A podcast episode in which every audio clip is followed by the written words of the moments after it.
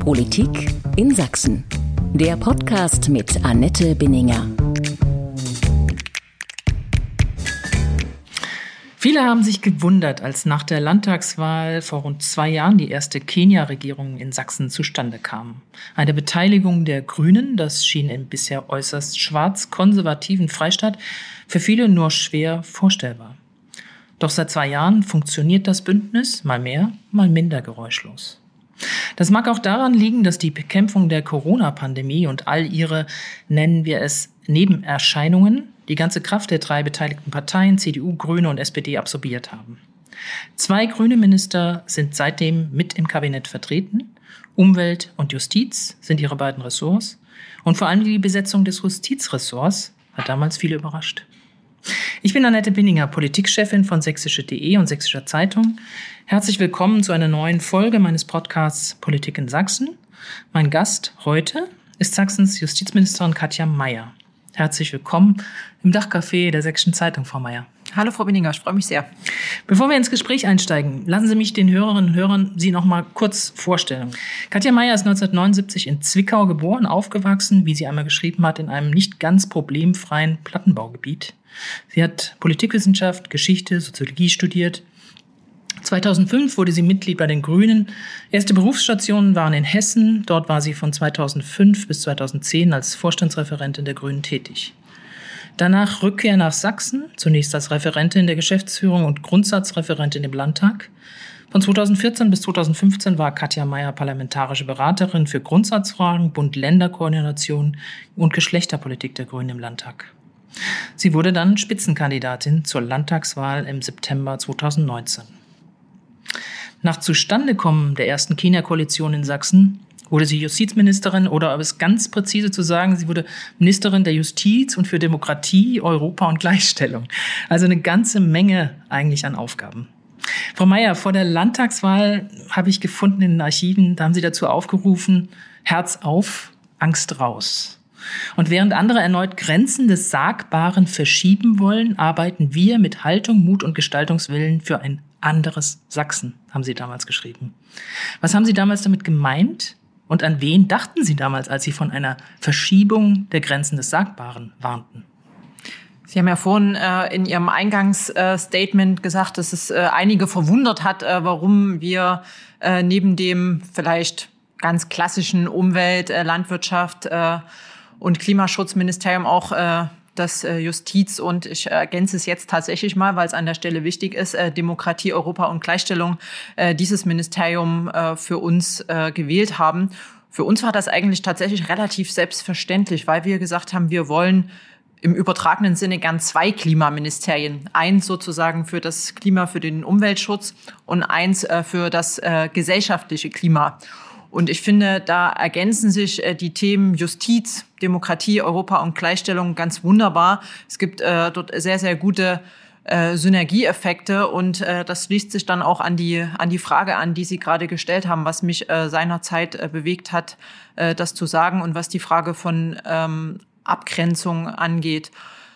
Was wir ja tatsächlich feststellen und äh, das jetzt nicht erst seit Corona, sondern seit äh, einigen Jahren äh, in Sachsen, dass sich das äh, Sagbare verschiebt äh, und dass äh, Dinge, die wir vor Jahren noch als unsagbar ähm, sozusagen tituliert haben, für viele jetzt äh, wie selbstverständlich über die Lippen geht.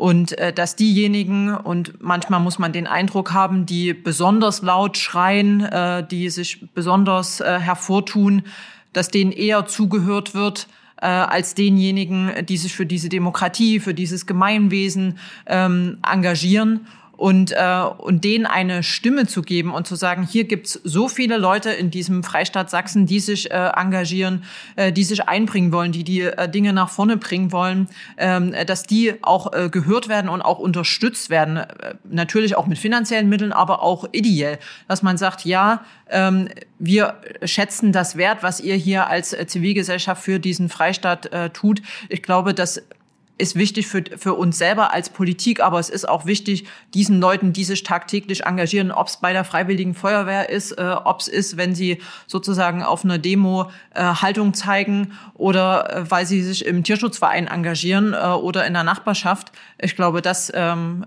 war ein wichtiges Signal, was ich heute noch genauso sagen würde. Mhm. Sie, Sie regieren jetzt seit zwei Jahren mit der CDU und der SPD zusammen. Und das heißt auch, da sind immer wieder Kompromisse nötig. Und sie regieren auch mit denjenigen zusammen, wo sie wahrscheinlich auch anfangs mit ihrem Spruch Herz auf, Angst raus ähm, sagten, wir wollen es aber anders machen, als diese beiden Parteien es gemacht haben.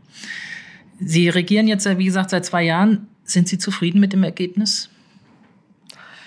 Also ich glaube, wir sind uns alle darin einig, dass das keine Liebesheirat äh, gewesen ist. Äh, aber was ich schon feststellen kann, ist, dass wir uns alle Mühe geben, ohne dass man jetzt sagt, alle sind stets bemüht, ähm, was man ja gerne mal äh, unter Zeugnisse vielleicht früher geschrieben hat, sondern dass äh, wir wirklich und die Herausforderung mit Corona, Sie haben es angesprochen, ist natürlich für diese Regierungssituation äh, absolut einschlagend gewesen. Ne? Wir haben äh, im Dezember 2019 äh, sind, äh, ist die, sind wir ernannt worden als Ministerin und Minister und äh, haben unsere Häuser äh, entweder weiterarbeiten können oder wie Wolfram Günther und ich äh, sozusagen neu bezogen. Da ist natürlich auch erstmal so ein bisschen Umbruch äh, einarbeiten und nach zwei Monaten ging sofort Corona los. Also es gab nie äh, wirklich eine in Anführungsstrichen normale äh, Regierungssituation, sondern wir mussten alle uns äh, nicht nur schnell in die neue Arbeit, sondern natürlich uns auch darin einfinden mit einem Coronavirus, äh, was äh, weltweit äh, sozusagen die Menschen betroffen hat äh, und ja immer noch äh, wir alle davon betroffen sind, äh, damit umgehen und äh, gute Lösungen finden, ohne zu wissen, was am Ende des Tunnels eigentlich ist. Eigentlich werden, wird die Hälfte der Legislatur ist vorüber sein, wird vorüber sein. Ähm, bevor sie dazu kommen, andere Themen noch anzugehen. Das die Agenda nicht. auch eigentlich anzugehen. Ja gut, manches ist auch also wir auf den Listen gewesen und sie, man merkt jetzt auch, dass so ein paar Sachen abgearbeitet werden und äh, also nicht nur das. Also wenn ich mir jetzt alleine, wir haben ja jetzt bald Halbzeitbilanz, wenn ich mir die Bilanz äh, alleine äh, des Ministeriums, unseres Ministeriums äh, sozusagen vor Augen führe, dann finde ich schon, dass sich das äh, sehr, sehr gut sehen lassen kann. Also angefangen bei, wir haben zwei große Gesetzesvorhaben bei uns im Ministerium Ministerium. Das ist einerseits das Transparenzgesetz, andererseits das Gleichstellungsgesetz. Das Transparenzgesetz, wir hätten uns natürlich, und so war es auch im Koalitionsvertrag verankert, dass wir da 2020 bereits einen Entwurf vorlegen. Aber auch da ist natürlich die Situation äh, bei so einem Transparenzgesetz, was es vorher in Sachsen ja äh, auch nicht in der Vorstufe eines Informationsfreiheitsgesetzes gegeben hat, haben wir quasi hier bei Null angefangen. Andere Bundesländer haben zumindest ein Informationsfreiheitsgesetz. Das heißt, wo Bürgerinnen und Bürger einen Antrag stellen können und dann die Information bekommen. Wir haben nichts von dem. Das heißt, wir mussten hier auch, äh, was die Mentalität angeht, ja quasi bei Null anfangen und äh, auch erstmal ganz viel erklären, warum ist das gut, warum brauchen wir das und was für konkrete Regelungen äh, bedarf es da. Natürlich konnten wir auf die drei Transparenzgesetze, die es jetzt in Deutschland schon gibt, in Hamburg, Rheinland-Pfalz und Thüringen auch zurückgreifen, haben dort auch die Expertise, teilweise sind die auch schon evaluiert worden und könnten, konnten da ganz gut drauf zurückgreifen. Und dann haben wir das auch mit äh, langen Gesprächen und Verhandlungen, die auch nicht immer einfach waren, das muss man auch an der Stelle ganz klar sagen, haben wir das aber geschafft und konnten es jetzt äh, vor Weihnachten äh, dem Landtag übergeben. Das Aber Gleichstellungsgesetz ist äh, auf einem guten Weg und dann hatten wir ja auch in dieser schwierigen Regierungssituation mit äh, der Corona-Pandemie einen Haushalt zu verhandeln. Und ich finde auch dieser Haushalt, und da waren wir uns ja als Regierungskoalition auch alle einig, dass das kein Sparhaushalt in der Zeit von Corona sein darf, sondern dass wir hier Investitionen ähm, tätigen müssen, aber dass wir auch das ganze Thema Sozialpolitik, äh, Kultur, aber eben auch was den gesellschaftlichen Zusammenhalt, Vereine und Verbände, was äh, die Unterstützung dessen angeht, dass wir da keine Kürzungen machen dürfen, sondern im Gegenteil da eine Unterstützung brauchen. Und das, finde ich, haben wir bei uns im Haus auch sehr, sehr gut umgesetzt. Sie haben natürlich ein Haus, wo es auch Themen gibt, die sehr komplex sind, die sehr schwierig sind, auch zu vermitteln sind. Ich glaube, wenn man draußen jemand fragen würde, ähm, hast du schon mal gehört, was das Informationsfreiheitsgesetz oder das Transparenzgesetz ist, dann würden sich wenige Fingerchen heben, schätze ich. Das ist, macht es insofern wahrscheinlich auch Ihre Arbeit schwieriger, wirklich zu sagen, was sich auch verändert aufgrund einer gesetzlichen Grundlage, die Sie ja auch mitgeschaffen haben oder auch die Sie vorgeschlagen haben. Das ist natürlich immer die Herausforderung in einer Demokratie und die stellt sich natürlich nicht nur bei uns im äh, Justizministerium, sondern generell, wie schaffen wir es als Regierung, das, was wir tun, gut und klar auch zu transportieren und äh, zu kommunizieren, ohne sich sozusagen immer äh, auf die Brust zu trommeln und sagen, was haben wir jetzt hier schon wieder Tolles gemacht, sondern auch zu sagen, was hat das auch für einen Wert für äh, die Bevölkerung, für äh, die Bürgerinnen und Bürger. Und das ist eine Herausforderung, der wir uns alle stellen müssen und äh, im Justizministerium äh, insbesondere, weil gerade der Rechtsstaat sich ja traditionsgemäß eher ein bisschen zurückhält und, äh, und das ist auch gut so.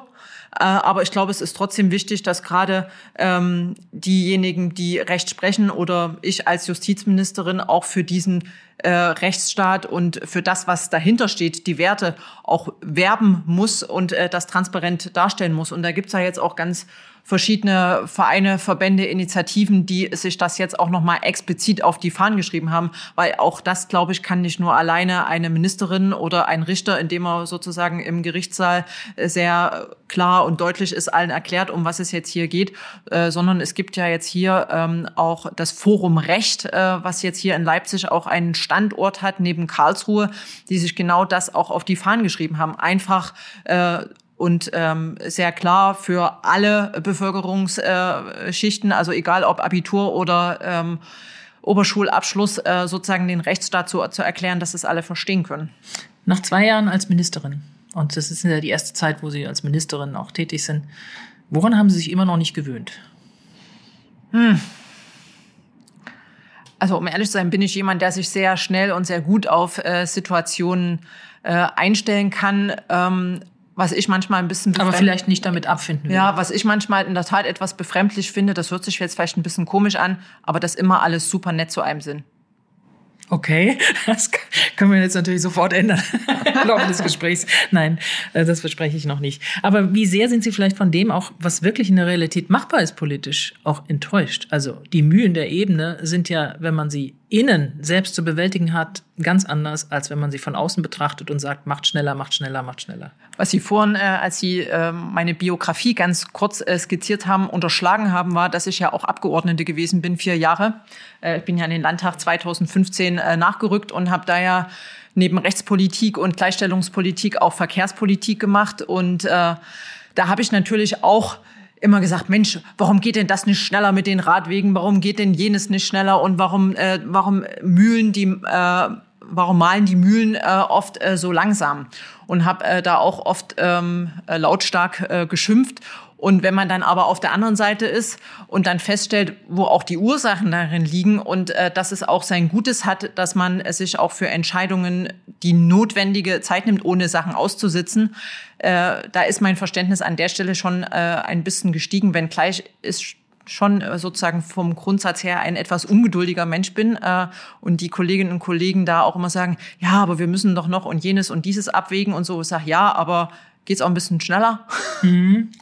Ähm, Sie sind eine Frau auf diesem Posten, was schon ungewöhnlich ist in Sachsen.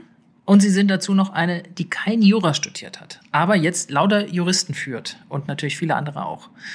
Ist das ein Problem? Haben Sie da irgendwann mal wieder gespiegelt bekommen, dass, da, dass Sie da nicht auf Augenhöhe wahrgenommen werden, weil Sie keine Juristin sind?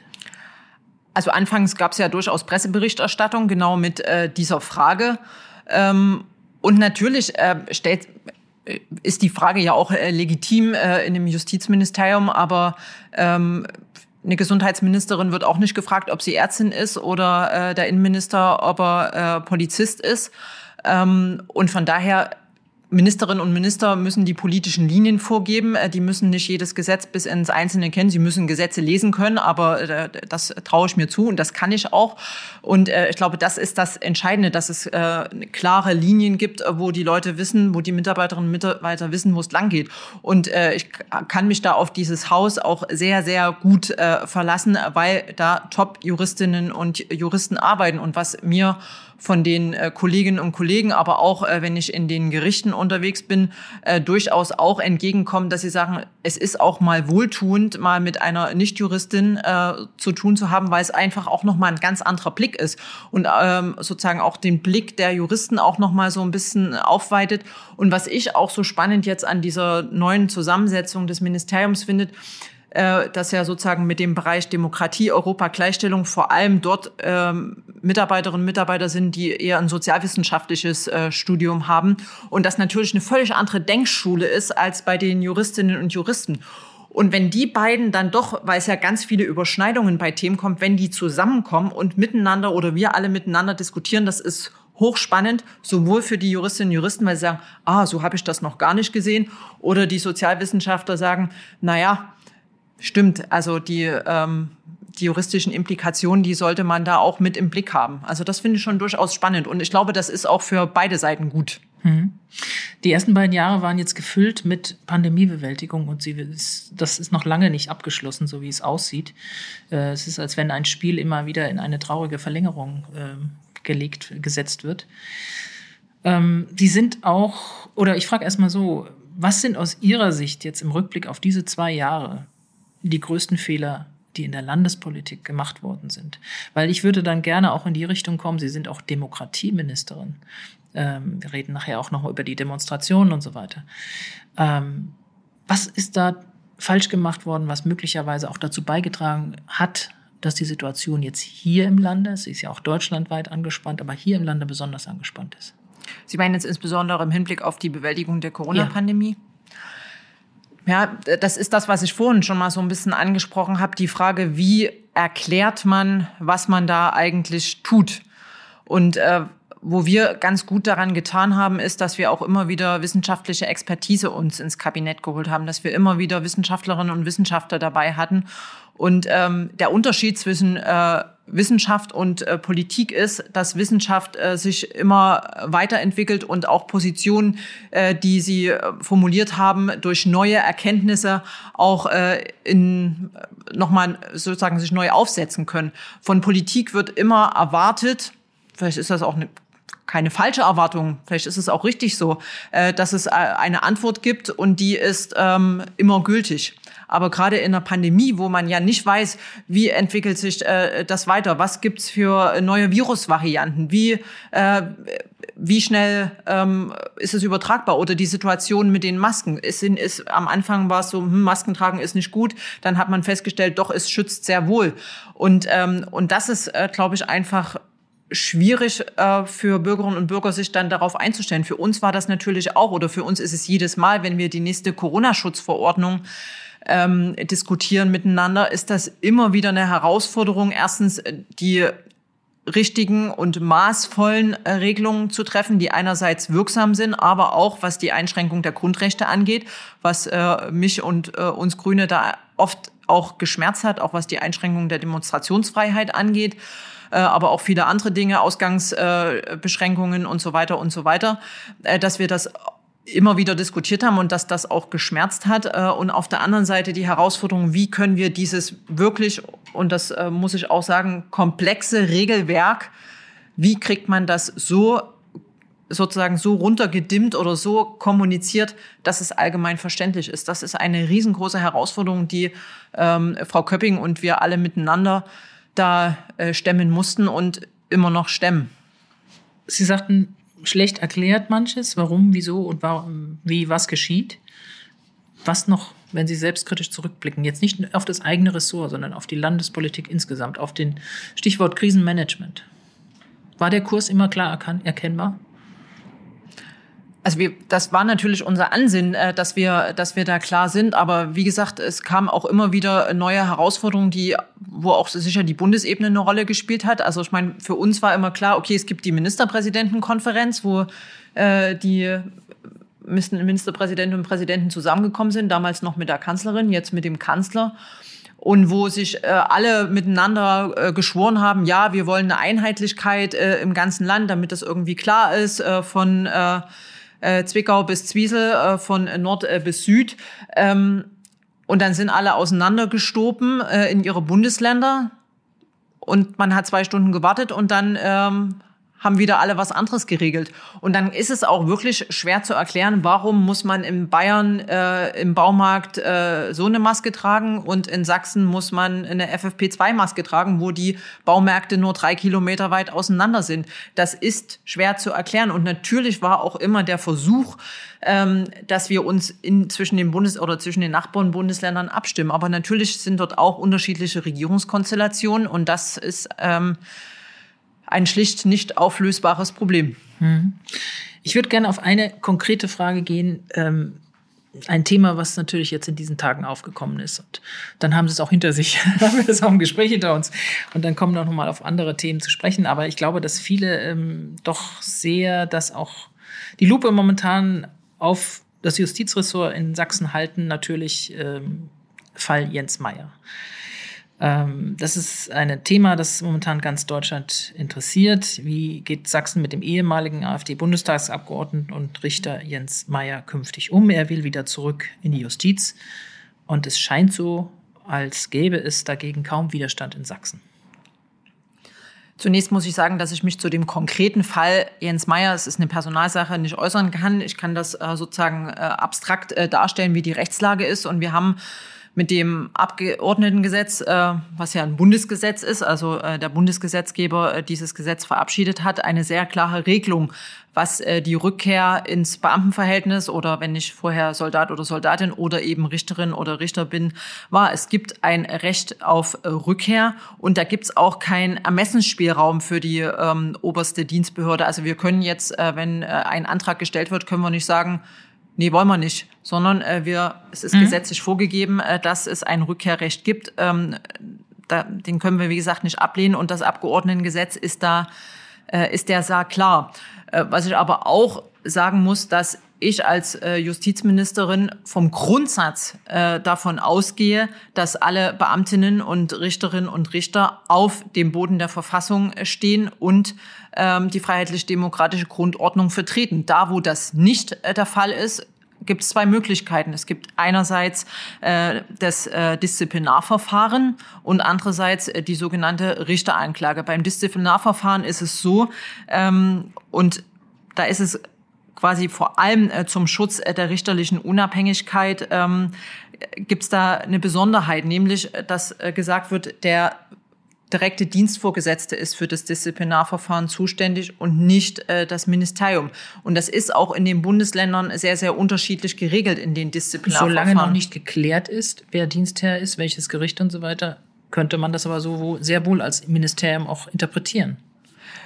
Aber es gibt keinen Dienstherr und wir sind auch nicht äh, der Dienstherr ähm, von den äh, Rückkehrenden, ähm, sondern das ist dann das äh, zugewiesene Gericht und innerhalb von drei Monaten äh, ist äh, die Person dann äh, sozusagen auf eine Dienststelle zurückzuführen. Äh, die Personen haben nicht das Recht sozusagen auf die gleiche Stelle äh, zurückzukommen, aber sozusagen die gleiche Besoldung zu bekommen, sondern äh, das sind dann natürlich äh, personalwirtschaftliche Erwägungen, äh, wo äh, dann der Einsatz äh, entsprechend erfolgt und ähm, dann nach den drei Monaten gibt's wieder einen Dienstvorgesetzten und der äh, hat dann die Möglichkeit, die zuständige Gerichtspräsidentin, der zuständige Gerichtspräsident, ein Disziplinarverfahren ähm, anzustrengen. Und das Problem ist, wenn wir das an uns ziehen würden als Ministerium. Was Sie könnten was wir nicht können, äh, weil das die Gesetzeslage so vorgibt. Wir haben in Sachsen ähm, 2000 äh, gab es eine Änderung äh, der Gesetzeslage, wo ein ganz klares Subsidiaritätsverfahren vorgesehen ist, wo ganz klar geregelt ist, äh, dass als erstes der direkte Dienstvorgesetzte das Disziplinarverfahren anstrengen muss. Und wenn wir das äh, durchbrechen. Wenn wir das nicht, also wenn wir das als Ministerium machen würden, dann würden wir möglicherweise einen unheilbaren Mangel produzieren. Das heißt, ähm, für zukünftige Disziplinarverfahren würde das als äh, Fehler ausgelegt werden und dann hätten wir alles, äh, alle Möglichkeiten verwirkt. Äh, gestützt ist diese These oder die, dieses Argument dadurch, dass wir äh, in 2016 ein Urteil des Bundesgerichtshofs hatten, wo wir eine ähnliche, also es war kein, äh, kein Rückkehr, sondern es war eine, es war ein, äh, eine Richterpersönlichkeit oder Richter, eine, eine Richterin, ein Richter, äh, spielt jetzt keine Rolle. Ähm, und da hatte das Ministerium äh, dieses Disziplinarverfahren an sich gezogen und dann hat der Bundesgerichtshof gesagt, nein, ihr als Ministerium äh, seid dafür nicht zuständig, sondern es hätte der zuständige äh, oder die zuständige Gerichtspräsidentin machen sollen. Und damit war die Klage hinfällig und äh, obwohl die Sachlage völlig klar war. Und der Mangel konnte auch nicht geheilt werden. Und vor diesem Fehler wollen wir uns an der Stelle schützen. Und deswegen haben wir gesagt, ähm, so wie es das Gesetz vorgibt, so wie es das Urteil des Bundesgerichtshofs ähm, uns auf den Weg gegeben hat, 2016 ist äh, der richtige Weg.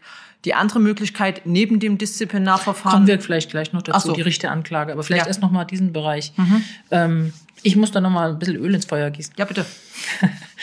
ähm, wenn, es, wenn ich mir vorstelle, es gäbe jetzt einen SPD- oder einen CDU-Justizminister, mhm. würde ich vermuten, dass auch die Grünen oder die Linkspartei, Rico Gebhardt hat heute auch nochmal sich geäußert, sagen würden, es muss jetzt unbedingt sofort was passieren. Es kann nicht dieses Signal ausgesendet werden, dass man jemanden, der so offensichtlich äh, und nachgewiesen und vom Verfassungsschutz bestätigt, nicht auf dem Boden der freiheitlich-demokratischen Grundordnung steht, wieder jemals an einem Richtertisch äh, Urteile sprechen lässt.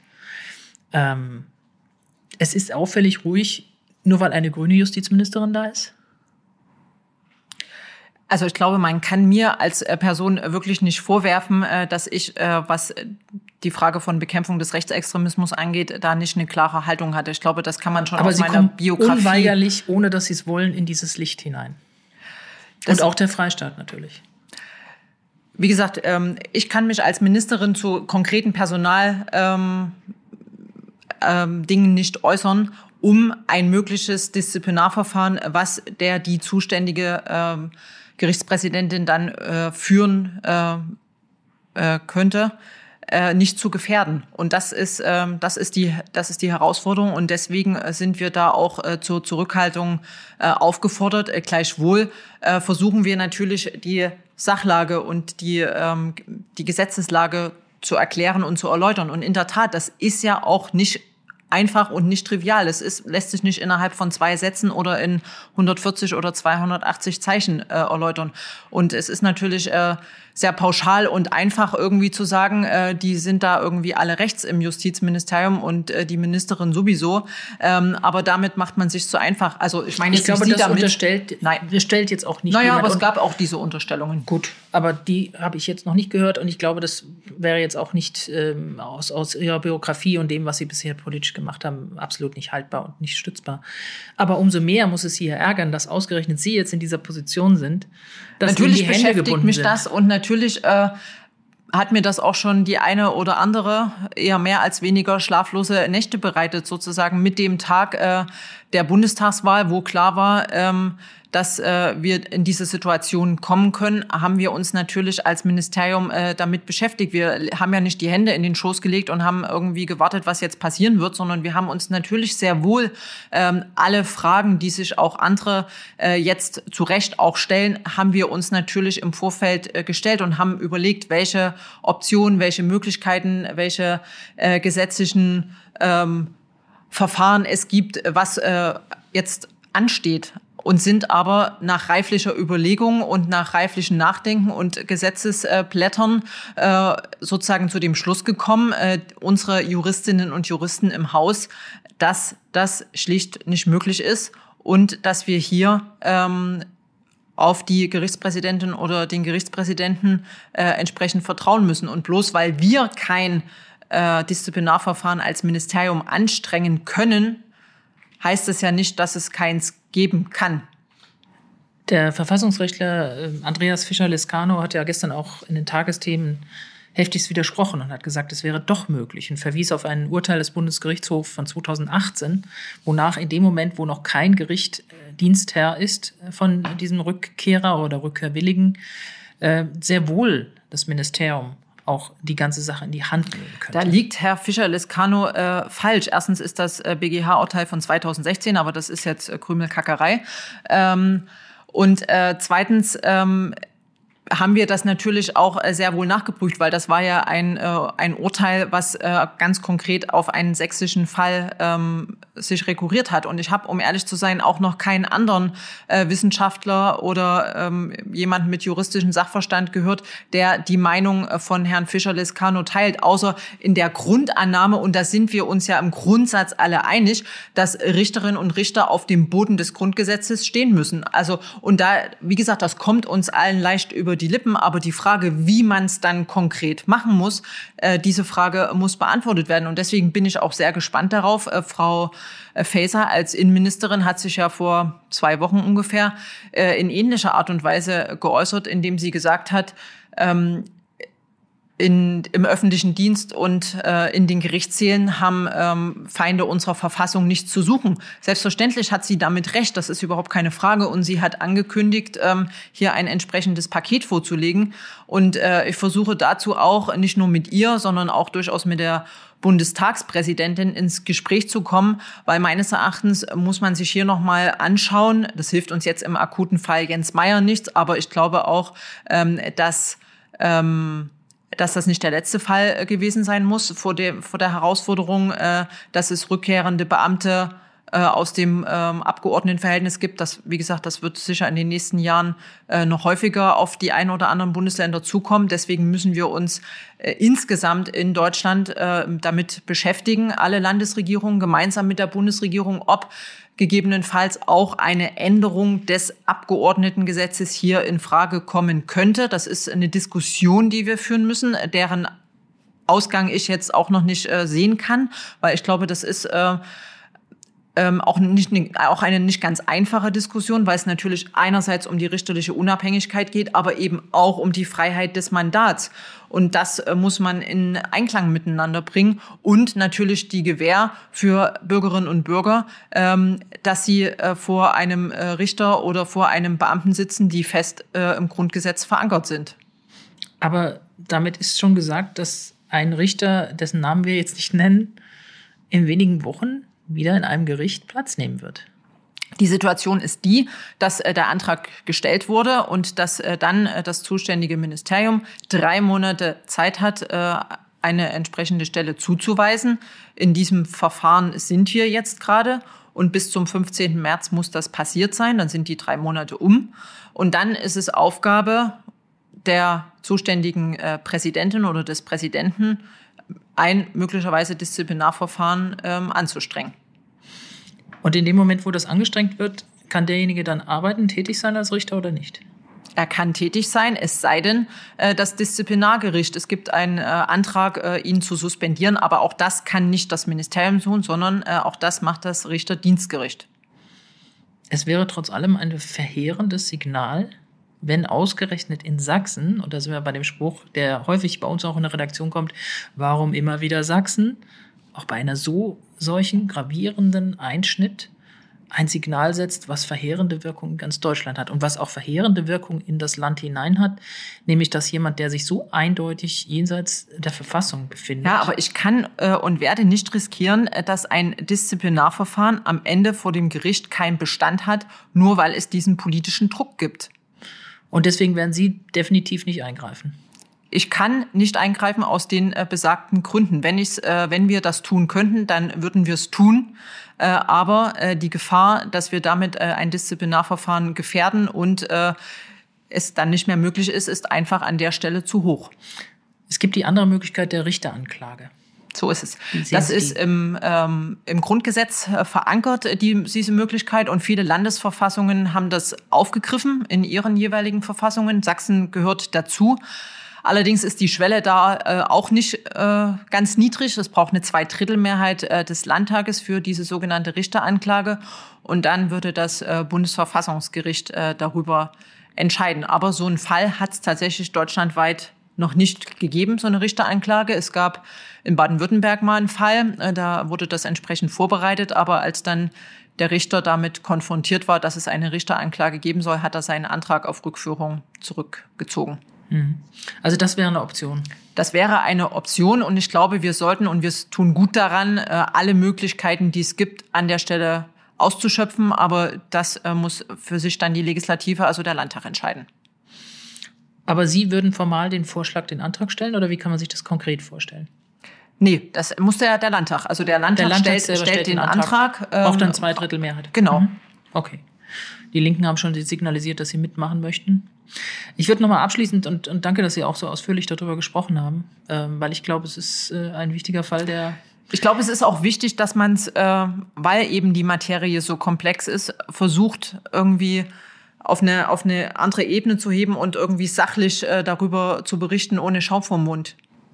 Es zeigt natürlich auch, dass da ähm, offenbar unsere Verfassungen und äh, noch nicht darauf eingestellt sind, dass es solche, dass solche Lücken jetzt offenbar werden, dass wir tatsächlich auch Leute, die als Verfassungsfeinde eingestuft werden, im Justizdienst wieder zurückhaben werden. Das ist, ähm, wenn man sich das vorstellt, hätte man nicht für möglich gehalten. Ja, aber das ist die äh, Situation äh, in diesem Land und mit der müssen wir uns stellen. Und das äh, kann auch nicht ein Bundesland alleine, weil das ist nicht nur ein Problem von Sachsen, sondern das ist ein gesamtes Problem. Und deswegen rege ich auch an, dass diese Diskussion also insgesamt in Deutschland geführt wird. Wo Ihnen Herr Fischer-Lescano natürlich nachwirft, dass Sie die heiße Kartoffel einfach auf Bundesebene schieben würden, anstatt sie hier irgendwie anzugehen ich würde sagen, das eine tun, ohne das andere zu lassen. Natürlich äh, muss jetzt hier in Sachsen, ähm, ähm, müssen wir jetzt mit der Situation umgehen. Äh, den Weg habe ich beschritten. Gleichwohl, äh, auch das habe ich gesagt, wird das nicht der letzte Fall gewesen sein. Das heißt, äh, um uns möglicherweise in Zukunft äh, besser davor gewappnet zu sein, muss es meines Erachtens hier entsprechende oder eine Diskussion über mögliche Gesetzesänderungen geben. Die Landesregierung hat kürzlich auch unter Mitwirkung der Grünen ein Gesamtkonzept gegen Rechtsextremismus im öffentlichen Dienst erstellt. Das war ja eigentlich auch schon lange überfällig. Ich zitiere da mal zwei Sätze. Das Bekenntnis und das Eintreten für die freiheitliche demokratische Grundordnung sind eine zentrale Pflicht im öffentlichen Dienst. Eine Verletzung dieser Pflicht ist nicht zu tolerieren und wird regelmäßig dienstrechtliche Konsequenzen bis hin zu einer Entfernung aus dem Dienst zur Folge haben müssen. Warum sollte noch irgendein Mitarbeiter, ein kleiner Referent des Freistaats glauben, dass so ein Verhalten wirklich Konsequenzen hat, wenn trotzdem gesehen wird, dass ein Richter wieder auf den Richterplatz kommt? Ich will das nur noch mal abschließend so stehen lassen, weil ich glaube, dass es auch eine, eine Glaubwürdigkeitsfrage berührt. Es ist äh, immer noch eine Unterscheidung zu treffen äh, zwischen Richterinnen und Richtern äh, und äh, Beamtinnen und Beamten. Äh, das Disziplinarrecht ist äh, nicht äh, trivial und nicht einfach und äh, aber Sie können doch damit nicht zufrieden sein mit dieser Situation jetzt. Nee, natürlich äh, sind wir nicht zufrieden, aber ich bin dennoch froh, dass wir dieses Gesamtkonzept äh, Rechtsextremismus äh, auf den Weg gebracht haben und dass wir auch alle miteinander anerkannt haben, dass das nicht nur Aufgabe eines einzelnen Ministeriums ist, sondern dass das eine Aufgabe an die gesamte Staatsregierung ist und dass wir den Rechtsextremismus auch nicht nur von Seiten des Staates bekämpfen, sondern dass es eine gesamtgesellschaftliche Aufgabe ist, wo sozusagen der Staat Schulter an Schulter auch mit der Zivilgesellschaft, die wir auch von Seiten des Staates da unterstützen müssen, ähm, nur dagegen vorgehen können. Mhm. Schnitt, harter Schnitt. Wir sind durch bei dem Thema.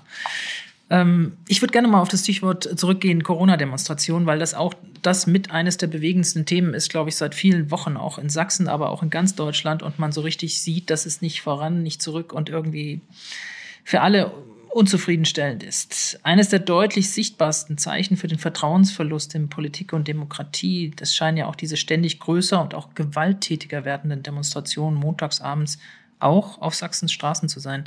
Warum gelingt es nicht, diese natürlich in einer Demokratie ausdrücklich möglichen Versammlungen, eigentlich auch erwünschten Bekundungen von Meinungen, irgendwie in Bahnen zu halten in Sachsen, am besten noch sie vielleicht sogar politisch überflüssig zu machen? Zunächst einmal ist äh, das Grundrecht auf äh, Demonstration ein, ein hohes Gut, äh, was jetzt auch über viele, viele Monate stark eingeschränkt war aus äh, gesundheitspolitischen Erwägungen. Ähm, wir haben gesagt, äh, zehn Personen, äh, fester Ort, äh, Maske. Das war zu gering? Die zehn Personen? Wie gesagt, das war eine Entscheidung, die getroffen wurde zu einer Zeit, äh, wo wir sehr, sehr, sehr hohe äh, Inzidenzen hatten, über, über 1000, ähm, wo ähm, der Impfschutz noch nicht äh, gegeben war, wie die Impfrate aktuell in Sachsen ist, das, das wissen wir alle, wenngleich es langsam und sukzessive besser geht. Aber möglicherweise hat man sie zu lange bestehen lassen, oder? Das äh, ist durchaus auch eine Kritik äh, und die auch absolut berechtigt ist. Wir haben das auch immer wieder miteinander diskutiert, äh, was hier der richtige Weg ist ähm, und haben ja jetzt auch quasi die Reißleine gezogen und haben entsprechende Anpassungen vorgenommen. Jetzt auch mit der nächsten Corona-Schutzverordnung, die jetzt ähm, diese nächste Woche am Montag in Kraft tritt, ähm, haben wir die Schwelle auch nochmal nach oben gesetzt, auch was die Stand äh, also dass nur an einem Standort stattfinden darf und nicht laufen kann. Auch das wurde aufgehoben, ähm, aber Maskenpflicht äh, besteht äh, immer noch beim äh, Demonstrieren. Und in der Tat ist es natürlich, und Sie können sich vorstellen, dass auch nach jedem größeren Ereignis wir das im Kabinett diskutiert haben, keine Frage. Und dass wir auch gesagt haben, wir haben eine Corona-Schutzverordnung und die Regelungen, die dort drin getroffen sind, die haben wir nicht zum Spaß getroffen, sondern um äh, die Bevölkerung hier vor Infektionen zu schützen. Und ich finde es auch von denen, die dort demonstrieren, ähm, ein absoluter Hohn gegenüber denen, die sich hier tagtäglich äh, nicht nur an die Regeln halten, sondern die sich auch dafür einsetzen, äh, dass sozusagen das System, das Gesundheitssystem, aber auch die Schulen, die Kitas, ähm, die sozialen Einrichtungen am Laufen gehalten werden. Und ich finde es auch, äh, und das ist auch eine Kritik, ähm, ähm, die da im Raum steht und ähm, schwierig, dass man den Eindruck hat, dass vor allem denen zugehört wird äh, und äh, dort das Gespräch und der Dialog gesucht wird, die am lautesten schreien und äh, die am lautesten äh, kritisieren. Ähm, weil die Frage ist doch, was bleibt dann bei denjenigen, die sich eben äh, dagegen stellen, äh, die Haltung zeigen, die sich für dieses System einsetzen, äh, um es am Laufen zu halten. Was bleibt denn bei denen hängen? Und äh, das finde ich äh, eher das äh, gravierende Signal, ähm, wo wir auch sehr, sehr deutlich, glaube ich, ähm, zeigen sollten als insgesamt als Staatsregierung, dass es wichtig ist, dass es äh, diese Menschen gibt und das tun wir auch, aber dass es eben auch wichtig ist, dass es diese Leute gibt, die sich diesen Demonstrationen auch ähm, entgegenstellen. Ähm, Stichwort äh, die Studierenden, die sich äh, sozusagen vor die Uniklinik gestellt haben, um ihre Klinik, ihr Krankenhaus zu schützen. Und natürlich habe ich als Demokratieministerin ähm, sozusagen ein höchstes äh, Verständnis äh, dafür, äh, dass es natürlich eine Verhältnismäßigkeit geben muss, was der Umgang mit Demonstrierenden angeht. Aber diese Verhältnismäßigkeit kann nicht nur in die eine Richtung zielen, sondern die muss für alle gelten. Und das hat mich an der Stelle schon ähm, sehr irritiert zurückgelassen. Mhm. Man hatte anfangs, als diese Demonstration immer mehr anschwollen, den Eindruck gehabt, ein bisschen, ähm, oder nicht nur den Eindruck, man hat sehr genau verfolgt, wie das auch zum Teil deswegen geschehen konnte, weil die Polizei sich extrem zurückgehalten hat. Und ich glaube, man, man, hörte damals auch, Entschuldigung, ja. man hörte damals auch ähm, natürlich dann ähm, vom Innenminister, ja, nee, wir können ja nichts machen und wo sollen wir denn Wasserwerfer einsetzen? Das hat sehr lange gedauert und es hatte merkwürdigerweise ausgerechnet von der Linkspartei und von den Grünen eher die Aufforderung gegeben, jetzt greift doch mal ein, was ja auch jetzt nicht so traditionell einfach ist, dass die Polizei zum Eingreifen aufgefordert werden muss, erst von Grünen und von Linkspartei. Ähm, ich glaube, es hat eine gravierende Fehleinschätzung äh, gegeben, was dort eigentlich eigentlich für Leute äh, demonstrieren ähm, und wie stark diese Demonstrationen von Milieus gesteuert werden und beherrscht werden, die das Ziel haben, die äh, Bevölkerung hier gegen die freiheitlich-demokratische Grundordnung ähm, aufzubringen. Und natürlich muss man differenzieren zwischen denjenigen, die genau diese Umsturzfantasien haben, äh, die sich hier äh, gegen die Demokratie ganz klar richten, die äh, ganz klar im rechtsextremen Milieu zu verorten sind und denjenigen, die sich auch Fragen stellen, was jetzt äh, möglicherweise eine Impfpflicht angeht. Und ähm, aber da sage ich auch zu denjenigen, die berechtigte Fragen an der Stelle haben, warum muss ich mich bei diesen Demonstrationen, wo völlig klar ist, also da kann ja keiner die Augen davor verschließen, äh, was für Leute diese Demonstrationen organisieren, warum muss ich äh, da mitlaufen. Ich kann ja, wenn ich da äh, sozusagen auch gehört werden will, was ja auch berechtigt ist, hat jeder die Möglichkeit, selber eine Demo anzumelden. Und das ist äh, das gute Recht. Aber nicht mich mit äh, Rechtsextremisten hier Seit an Seit äh, zu stellen. Natürlich haben die das Recht dazu, aber ich, äh, ich finde, das ist äh, absolut kritikwürdig. Haben Sie selber mal versucht, irgendwie mit, mit Demonstrationsteilnehmern ins Gespräch zu kommen oder irgendwie äh, mal inkognito sich das angeschaut, äh, wer da mitläuft? Weil Sie sagen, man muss noch differenzieren. Ähm, und viele sagen ja auch, die da mitlaufen, äh, Familien mit Kindern mittlerweile auch, äh, wir, wir, wir laufen aus anderen Gründen und wir laufen nicht mit Rechtsextremisten bewusst, sondern wir laufen, weil wir gegen Impfpflicht sind und sonst was alles. Also in der Tat äh, war ich jetzt bei keinen konkreten äh, Demos, aber ich habe natürlich mit Leuten gesprochen, die auch an solchen Demos teilgenommen haben, auch mit äh, Menschen, die diese Demonstrationen beobachtet haben. Mir war es an der Stelle eher wichtig, diese Institutionen oder die Demonstrationen äh, zu stärken, die Haltung zeigen. Also ich war zum Beispiel bei der Aktion äh, gewesen und habe dort auch äh, eine Kerze aufgestellt und bin dort auch mit den Organisatoren, äh, also mit Annalena Schmidt da auch ins Gespräch gekommen und habe ihr auch äh, nochmal Danke gesagt, äh, weil ich das auch wichtig finde, dass es auch dieses Signal an die Zivilgesellschaft gibt von Seiten der Regierung. Ich finde das oder wir finden das großartig, äh, was ihr das, was ihr da tut und äh, dass ihr in so kurzer Zeit auch so viele Leute mobilisieren könnt und auch mit ganz in dieser Situation auch mit ganz äh, kreativen äh, Möglichkeiten mit der äh, mit dieser Homepage, wo Leute ein Statement abgeben konnten, auch nochmal ihre ganz eigenen Eindrücke schildern konnten. Das fand ich äh, wirklich großartig. Und was ich auch sehr gut finde, ist, dass es nicht nur eine Eintagsfliege ist, sondern dass das jetzt auch eine Fortsetzung gefunden hat, auch in anderen äh, Stadtteilen von, äh, von Dresden. Oder dass jetzt äh, vor letzte Woche das äh, Kulturbüro ähm, ähm, über Twitter äh, so ein Space äh, organisiert hat, wo die ganzen Initiativen ähm, von äh, der Lausitz äh, bis äh, nach Zwickau, Leipzig zu Wort gekommen sind und einfach mal ihre Eindrücke geschildert haben. Was erleben sie denn dort und warum und vor allem was treibt sie an? Und dann auch zu hören äh, von Jakob Springfeld aus äh, Zwickau, der gesagt hat, ja, wir dürfen nur zehn Leute sein. Und wenn man da zwei, dreihundert Leuten gegenübersteht, fühlt man sich irgendwie klein und wenig. Aber uns war es einfach wichtig, denen auch zu zeigen, es gibt einen Widerspruch und ähm, wir wollen das so nicht stehen lassen. Und wir halten dann unser Schild wenigstens hin oder ähm, rufen irgendwie unsere äh, lauten Parolen, lasst euch impfen, ähm, um eben auch äh, nicht so sich nicht selber so machtlos zu fühlen. Und das äh, finde ich äh, wirklich äh, großartig. Oder die Akti äh, Aktion äh, Platz nehmen, also wo einfach ganz viele ähm, kreative Ideen da jetzt auch äh, unterwegs sind, um zu zeigen, es gibt auch noch eine andere Seite in diesem Freistaat Sachsen, die sich diesen Querdenkern dort entgegenstellen und die brauchen auch und das ist mir wichtig, eine Unterstützung und ähm, auch eine verbale, auch ein Rückenstärken äh, von Seiten der Regierung. Sind Sie eigentlich für die allgemeine Impfpflicht?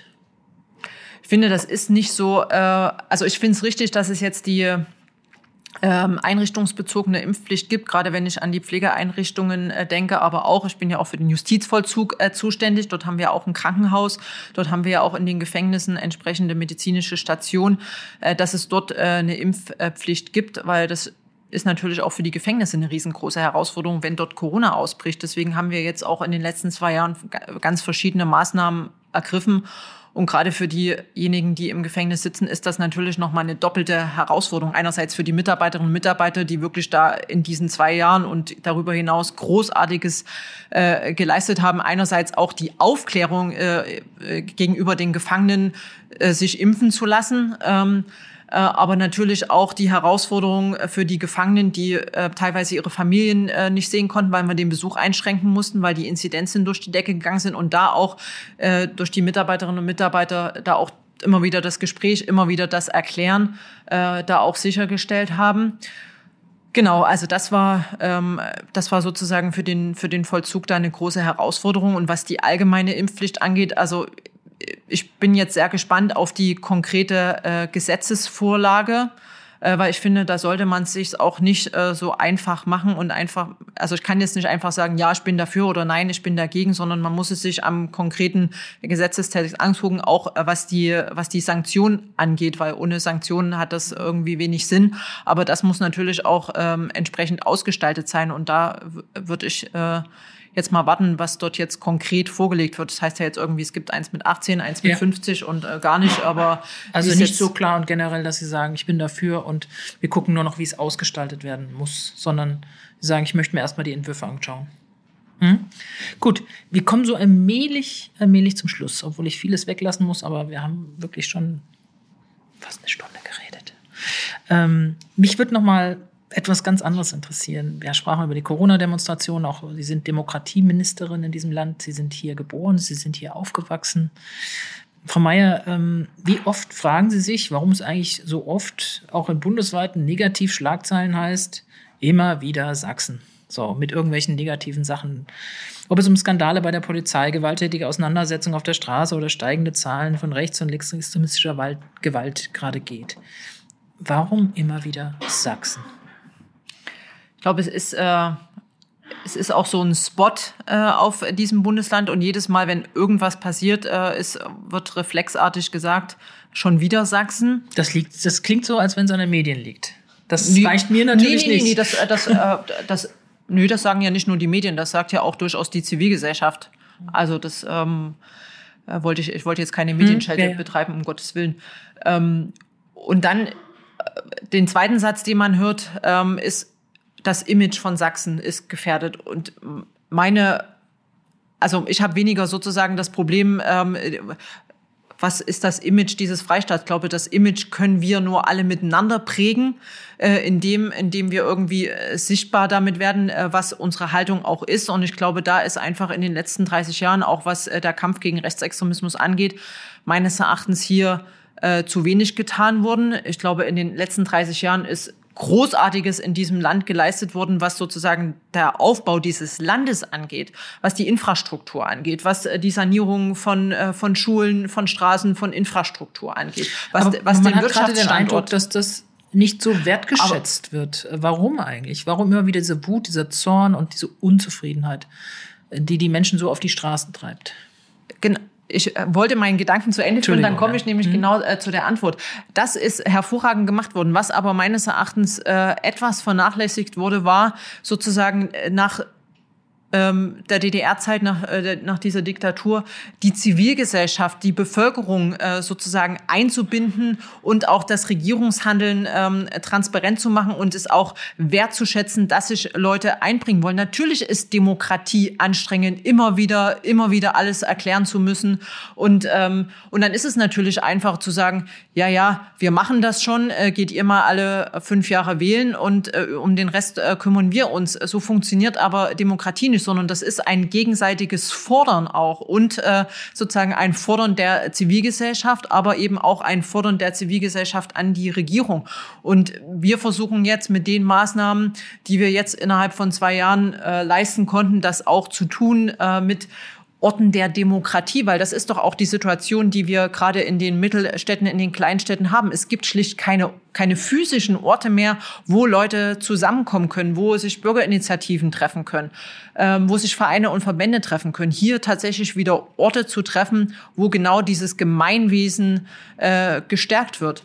Ähm, oder auch was ähm, Bürgerbeteiligungsprojekte angeht. Also wie äh, schaffe ich das, ähm, wenn ich als Kommune äh, vor Ort was entscheiden äh, will, wie schaffe ich es, äh, dass es nicht nur der Gemeinderat sozusagen für sich diskutiert, sondern wie schaffe ich es auch dort, die Bürgerinnen und Bürger mit reinzuholen, zu fragen, Mensch, wir haben hier eine Brachfläche, die soll jetzt, mit der soll irgendwas passieren. Was sind denn Ihre, was sind denn eure Ideen dazu?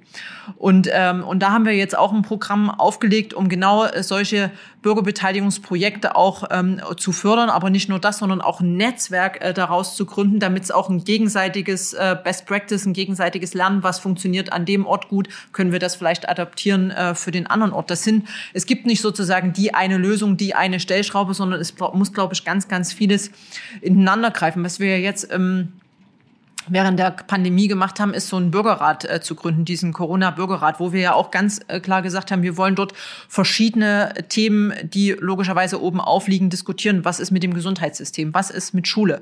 Äh, wie ist es äh, mit Wirtschaft und Kultur, aber auch äh, Politik und, äh, und Verwaltung? Und diese zufällig ausgewählten Bürgerinnen und Bürger von sozusagen von der Großstadt bis zur Kleinstadt, von alt bis jung, Mann und Frau, haben jetzt in mehreren Sitzungen wirklich in fünf, sechs Stunden miteinander wirklich äh, gerungen und haben jetzt äh, in der letzten Sitzung auch ganz konkrete Maßnahmen aus denen, was Sie jetzt die letzten Male gehört haben, auch formuliert. Äh, Sie werden uns jetzt im März äh, diese äh, diese Ergebnisse präsentieren. Und unsere Aufgabe ist es, dass dann äh, sich uns, dass wir uns das insgesamt als Staatsregierung genau anschauen. Und ich finde, es ist es auch, äh, das sind wir den Leuten äh, schuldig, aber auch uns selber, dass wir diese Vorschläge auch ernst nehmen und genau prüfen und schauen, was können wir davon umsetzen. Und wenn wir Dinge nicht umsetzen können, dann auch zu erklären, warum das aus welchen Gründen nicht geht.